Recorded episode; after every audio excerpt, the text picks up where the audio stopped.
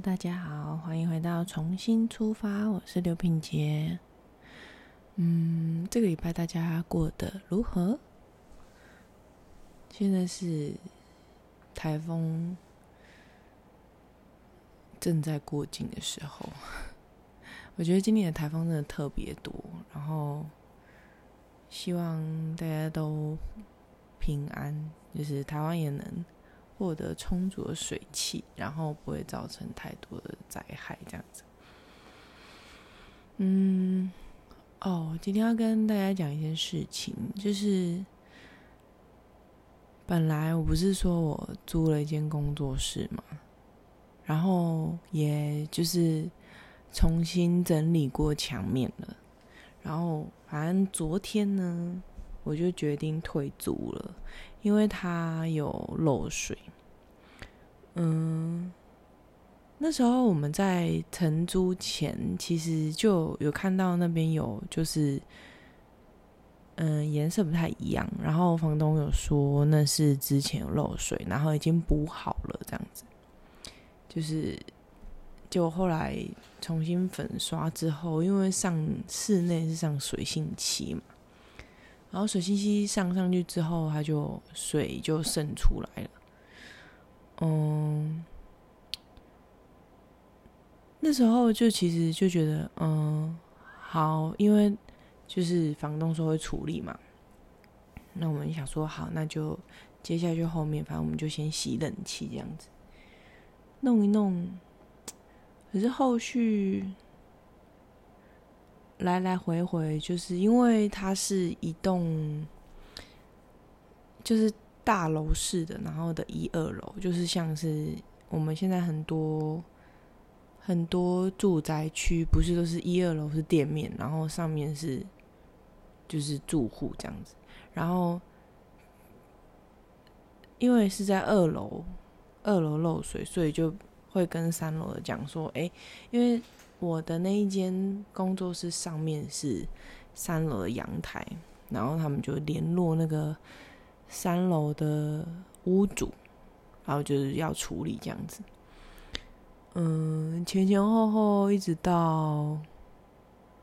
就好像屋主去开刀，然后刚回来什么的，反正前前后后就是到这一周三号的时候。才就是确定，就是那个屋主来看嘛，然后就确定说要做他们阳台的防水这样。但因为不是台风来嘛，然后就要等台风过，然后台风过之后还要等，就是地板比较干了，然后他才会做防水。然后他就一直是说，楼上的防水是他的工程，但是如果结构里面本身柱子还有漏水，那就不不是他负责的范围，所以我又请房东，就是房东他又说好，那他要找人来抓漏，就来来回回变成说，虽然我九月九月下旬就找到了工作室，不过一直到现在都还没有可以进驻什么东西。嗯，然后其实这中间呢，就是我也是一直在纠结，因为你看粉刷那一间花了一万六，然后洗冷气花了一千七，就大概两万块的钱。嗯，那时候会觉得很可惜啊，就是感觉好像位置很好，就是在捷运站附近，就在巨蛋，就瑞丰夜市。的那个捷运站出口，在大巴那个方向，反正就是很近的，走走几步路就到。然后，嗯，交通很方便，然后又是我设定的，有窗户啊，然后有木质地板啊的一个空间。那后来，其实就是那种等不得不。慢下来，然后等待的心情其实是蛮蛮纠结，然后蛮疲惫的。嗯，最后我就是决定不要承租了。其实这对我来说是一个很很困难的开口的过程，因为我好像很难去拒绝别人，或是告诉别人说我不我不要这样子做了这样子。然后后来我就反正我就跟老板娘讲嘛，就说哦我不要我不要租了这样，因为漏水。嗯，我我觉得最最让我下定决心的点就是那时候我我就突然有一个感觉就是。为什么我一直好像很害怕？就是如果我错过了这个地方，我之后就很难再找到，就是条条件差不多或者是更好的物件。就我就觉得，哎，为什么我会有这样的想法？但其实，嗯，照照我一直学习到的，就是说。你要信任宇宙嘛，就是他永远会为你准备最适合你的，所以我就会觉得，哎，对啊，为什么我要觉得我要迁就呢？就是我明明就知道他有这个状况，就是我一开始我就知道了他的问题，但是问题永远都会存在，嗯。不不是说我我好像反正我就先进驻了，我就先怎样了，然后后面再再来处理。我就那时候瞬间有一种感觉，就觉得为什么我我我要接受这样子将就？就如果说我花了那个粉刷的钱，是让我看到了这个问题，那我就不应该假装它不存在。我只是忍受它存在在那边，嗯，然后后来我就决定我要退租了，嗯，因为我觉得好，那我就相信我会找到最适合我的，然后最符合我的工作室的，就是需要的空间的那个物件，它一定。就是会准备给我，然后我只需要再重新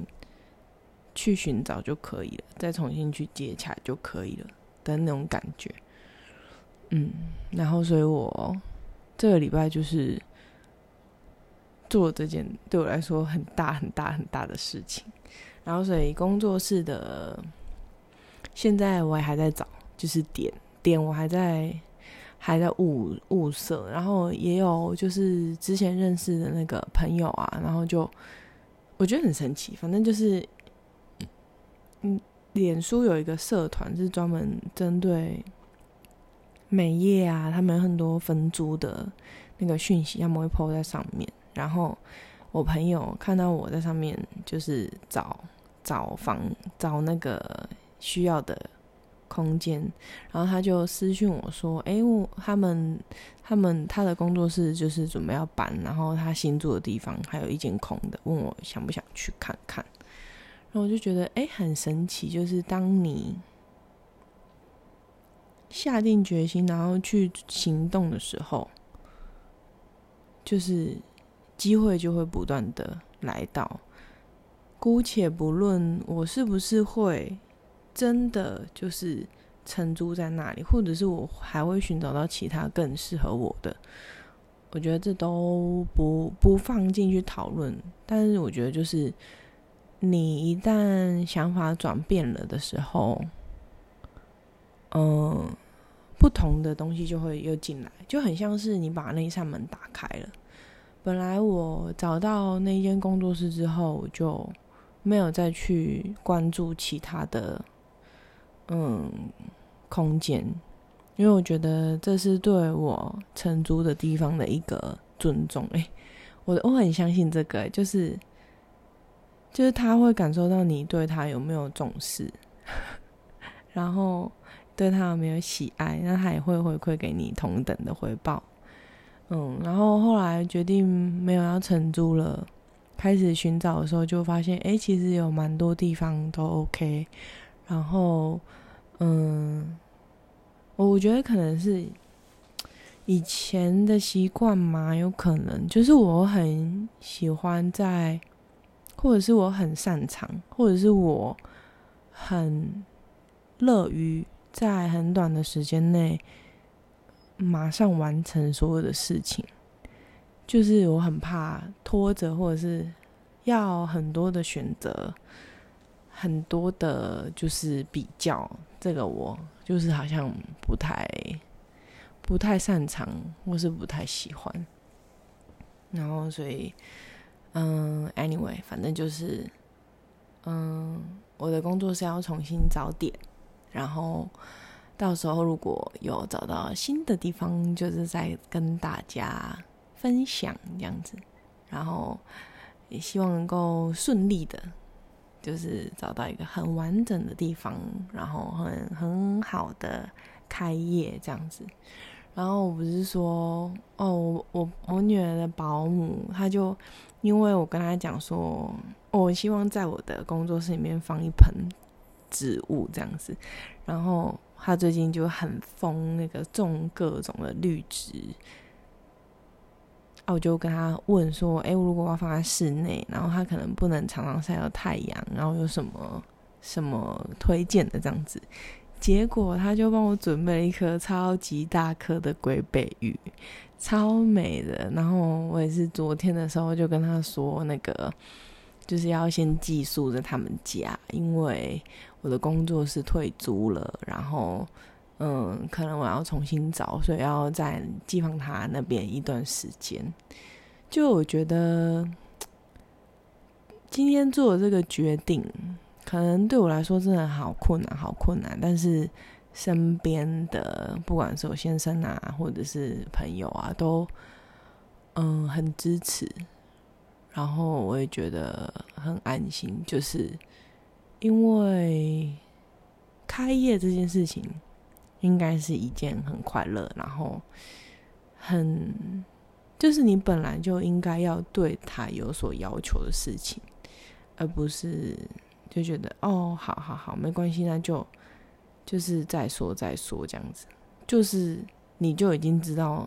问题在那边了，那就。不要选择去没有看到他，然后也相信自己会遇到更合适的地方。然后我也觉得，就是原本我乘坐的那个空间，他一定会找到最适合他的主人，然后并且很好的支持他，因为那个空间真的还不错，尤其是。就是重新整理了之后，看起来就是焕然一新。然后我也祝福那个空间可以更好的发挥它的价值，然后我也能够寻觅到最适合我的地方。欢迎每一个来到这个空间的人。嗯，然后今天的 podcast 我真的超纠结，我本来。就想说要不要不要录了，因为今天不是突然放台风假嘛，然后女儿在家嘛，本来我们想说要一起录，结果她刚刚突然吐了，她现在在休息，她刚突然吐了，她就是跟我讲说她不太舒服，然后早上也吃不太下，我本来想说她是想睡觉，后来她就就突然吐了，所以我们等一下要带她去看医生，然后。也希望他可以很快的恢复往常的活力，这样子。今天的 podcast 感觉好像主题很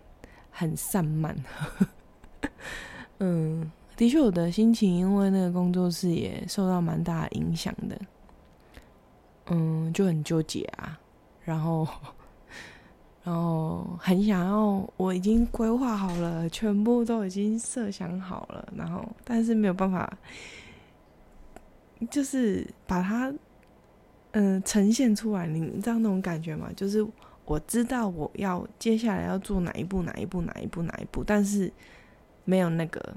开始的时间，因为我一直在等。虽然那时候房东也是说，就是没关系，就是等我们都已经。就是什么防水那些都做好了，然后我才会开始算房租。对，没错。但是重点是，对我于我而言，我的需求就是我希望赶快能够进驻，然后开业，就是把一切就是可能不会一次到完美，但是至少可以，嗯，很明确就不会感觉好像一直停滞在这里。对于我而言，我的需求是这样子。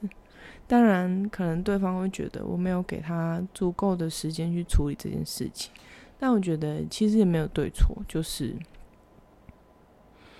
就是立场不同嘛。然后，可能我现在损失的是将近两万块嘛，就是那个粉刷钱，但是一定会从别的地方。回馈给我，因为不可能会白白的付出。就是我找到了问题，然后我一定也会获得百倍、千倍的回报。我的想法是这样子。嗯，然后所以呢，这节 p 开始比较短，然后祝福所有就是有热情啊，想要寻找梦想的人都能够。就是，嗯，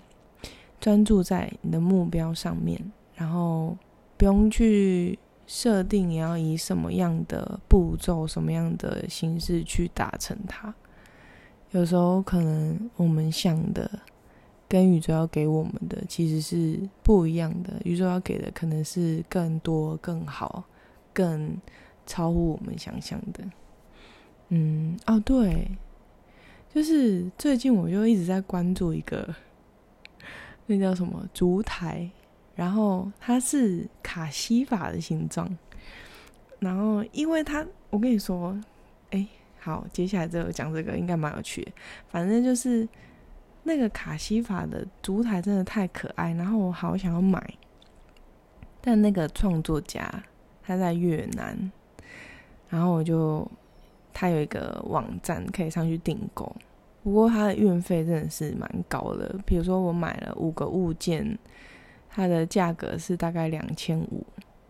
不过再加上运费运来台湾就要六千块，就是整个成本变很高。虽然它很可爱，但是我觉得 CP 值有点没有那么高。然后，嗯，就有找越南的代购嘛，哦，代购也是不便宜。所以，我想要尝试看看自己做，就是用陶土捏捏看看。然后，哦，然后就是因为我就跟朋友在分享嘛，然后就网络上面，我不知道大家有没有看过，有一个就是也是创作家，然后他他的那个他的作品叫做《睡梦头》，很可爱，就是一个应该是小朋友睡着的脸，然后。真的是无敌爆爆可爱的，嗯，那他他很他真的很棒诶，就是他很无私的录了影片，然后告诉大家说，就是他的捏陶的粘土啊，然后他的涂料啊是在哪里买的，然后怎么捏出来的，然后他那一天就，嗯，好像我记得是一个线动吧。他就说，很多人都会问他说：“嗯，你一直就是跟大家分享你的创作过程啊，难道你不怕被就是就是人家就会学嘛？那就会降低，就是等于是说那是你吃饭的工具，你为什么那么无私的去分享？但我觉得这就是其实很触动到我，就是跟我上一个主题在讲的很类似，就是他很棒的原因是什么？因为其实，嗯，在这一个行业，其实是这样，就是每一个艺术家他们去分享他的作品。其实，比如说美甲师他分享一个作品，你同样是美甲师的人，其实你看你就知道，大概知道怎么做出差不多的东西。但是，嗯，作品可以被模仿，但是那个创意就是那一个。idea 永远都是你有这颗这样的心，你才能够创造出那样的作品，看起来就是会让人家眼睛一亮的。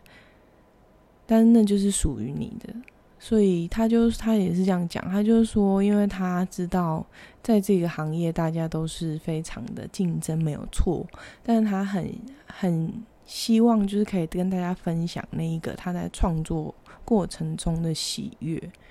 嗯，然后我觉得那就是他的底气，然后他就是有这样的一颗心，所以他做出来的作品才会让人家觉得那么的，嗯，可爱，那么的平和，然后那么的感觉可以包容很多所有不同的声音的感觉。嗯，那个那个创作家我也会分享在，就是分享给大家。嗯，就是在我的那个文字。哎，图片档里面，嗯，因为他他就是因为他自己是手捏陶嘛，所以他其实他的作品超难抢的。一个就是可能一个作品，他可能只有十五件，或者是更少，因为他能够捏的速度就是只只有这样子，所以我觉得很反正很棒，然后也让我觉得很开心。就是其实，嗯，这个世界。嗯，我感觉其实是越来越好的，当然也有让人家很心痛的部分。不过，嗯，我们都可以选择让自己的周围是留下更多更美好的部分，就是。用感谢跟喜悦去吸引更多值得你感谢、值得你喜悦的事情进入到你的生命当中，然后愿我们每个人都允许更多的丰盛跟美好来到，然后你也一定值得去拥有这一些、这一切的美好。这样子，好，这节 podcast 就到这边，那我们下个礼拜见喽，拜拜。